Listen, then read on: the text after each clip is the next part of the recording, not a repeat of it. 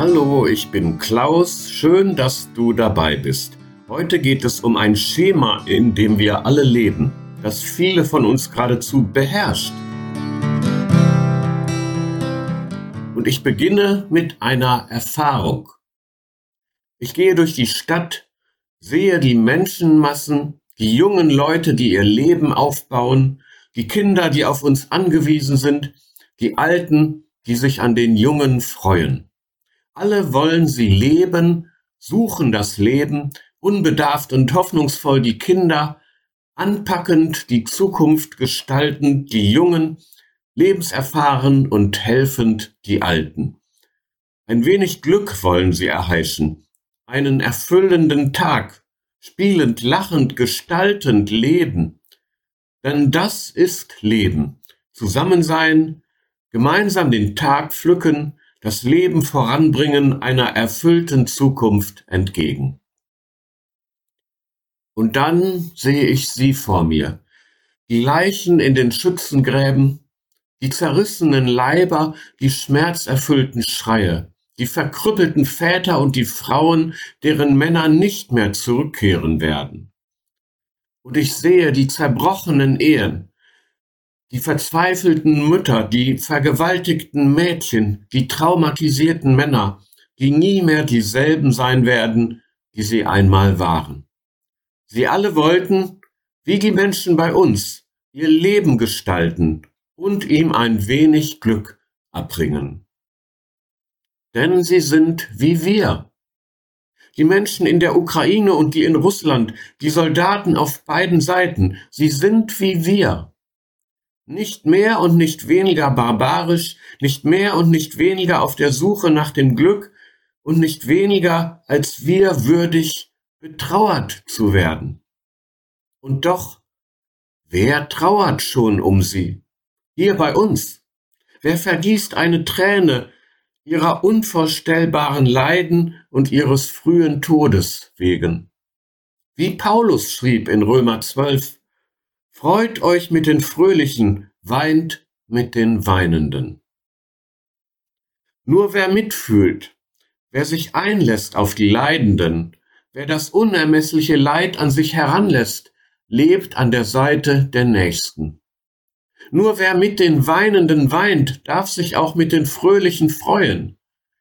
Wer sich nur mit sich selber freut, und mit den Seinen, mit der kleinen Gruppe der Nahestehenden und Gleichgesinnten, der hat noch nicht angefangen, Anteil zu nehmen am Ergehen des Nächsten, hat noch nicht angefangen, den Nächsten zu lieben, ist noch nicht aus der Reihe getreten, um anders zu leben, um wirklich zu leben.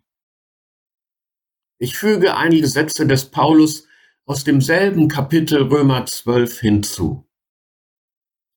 Fügt euch nicht ins Schema dieses Äons, sondern lasst euch in eurem Wesen verwandeln durch die Erneuerung eures Sinnes oder Denkens, damit ihr prüfen könnt, was der Wille Gottes ist, das Gute und Wohlgefällige und Vollkommene.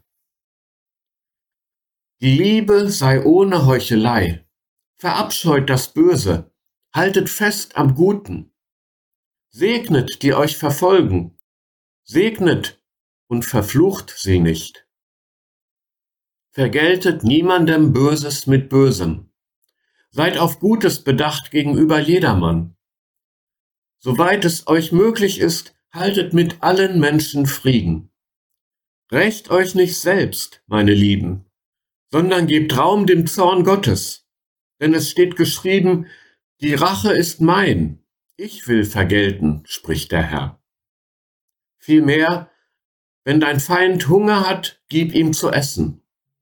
Wenn er Durst hat, gib ihm zu trinken.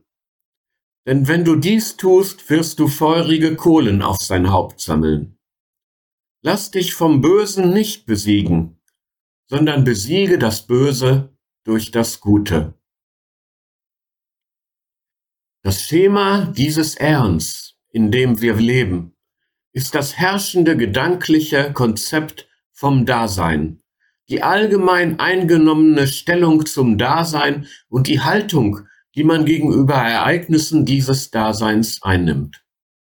Dieses Schema tritt seit dem Angriff Russlands auf die Ukraine wieder deutlich hervor. Es hat die Menschheit fest im Griff. Es hat seine grausame Herrschaft übernommen und die Menschen versklavt. Das Schema dieses Äons ist die Logik des Krieges, die auf Gewalt mit Gewalt antworten muss, unterschiedslos töten muss, ohne trauern zu können. Kann man diesem Schema entkommen? Dem Apostel Paulus zufolge nur, indem man sich verwandeln lässt, sich den Sinn, das Denken erneuern lässt, so dass man in die Lage versetzt wird, Anteil zu nehmen. Die Kraft der Erneuerung, Gottes Geist des Lebens und des Friedens ist da. Wir müssen diese Kraft nur in uns wirken lassen. Dass es sich um ein Schema handelt, also um mehr als nur eine bedauerliche Ausnahme, einen tragischen Unglücksfall. Das zeigt die Tatsache, dass Gewaltbereite in der ganzen Welt in diesem Schema denken und hemmungslos ihm entsprechend handeln. Nun also auch die palästinensischen Terroristen. Und die Frage ist, wie viele Unbeteiligte durch die Reaktion Israels sterben werden. Und auch wir selbst entkommen diesem Schema nicht. Es ist eben das Schema dieses Äons und deshalb so mächtig, dass wir uns in gewissem Maß darauf einlassen müssen, wollen wir nicht den Terroristen die Welt überlassen. Natürlich müssen die palästinensischen Terroristen gestoppt werden, weil ihre Opfer, Kinder, Mütter, Väter, Alte würdig sind betrauert zu werden. Und die Terroristen lassen sich nur so stoppen, dass man sie inhaftiert oder tötet. Sie werden wohl lieber sterben, weil sie den Tod mehr lieben als das Leben. Dennoch bleibt die Frage, wie man dabei vorgeht, ihnen ihr tödliches Handwerk zu legen. Müssen auch Hunderte, vielleicht Tausende Palästinenser sterben? Kinder, Mütter, Väter, Alte, die ebenso würdig sind, betrauert zu werden, die jedoch politisch und medial bei uns nicht betrauert werden?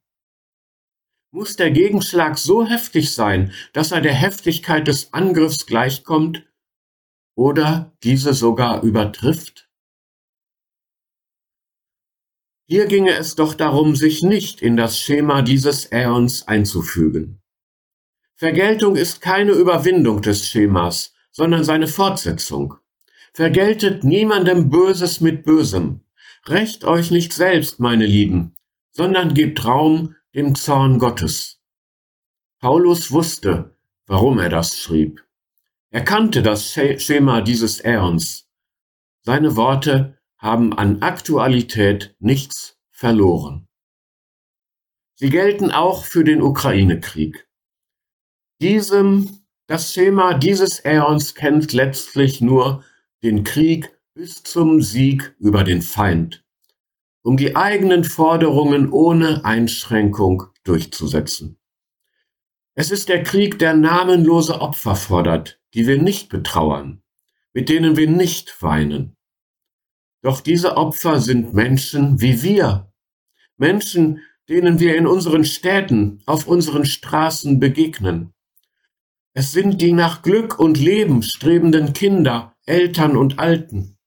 Es sind Menschen und es bleiben Menschen, die von Gott in die Welt gesetzt wurden, um zu leben, sich des Lebens zu freuen und selbst Freude zu verbreiten.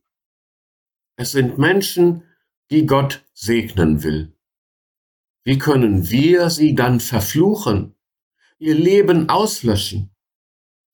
Für Christinnen und Christen gilt etwas anderes. Soweit das Schema dieses Äons es zulässt, das Schema also, dem wir alle unterliegen, dem wir uns aber nicht willen oder gedankenlos einfügen dürfen. Soweit es also irgend möglich ist, und in der Kraft Gottes ist es meistens möglich. Soweit es irgend möglich ist, gilt für Christen, Segnet, die euch verfolgen. Segnet und verflucht sie nicht.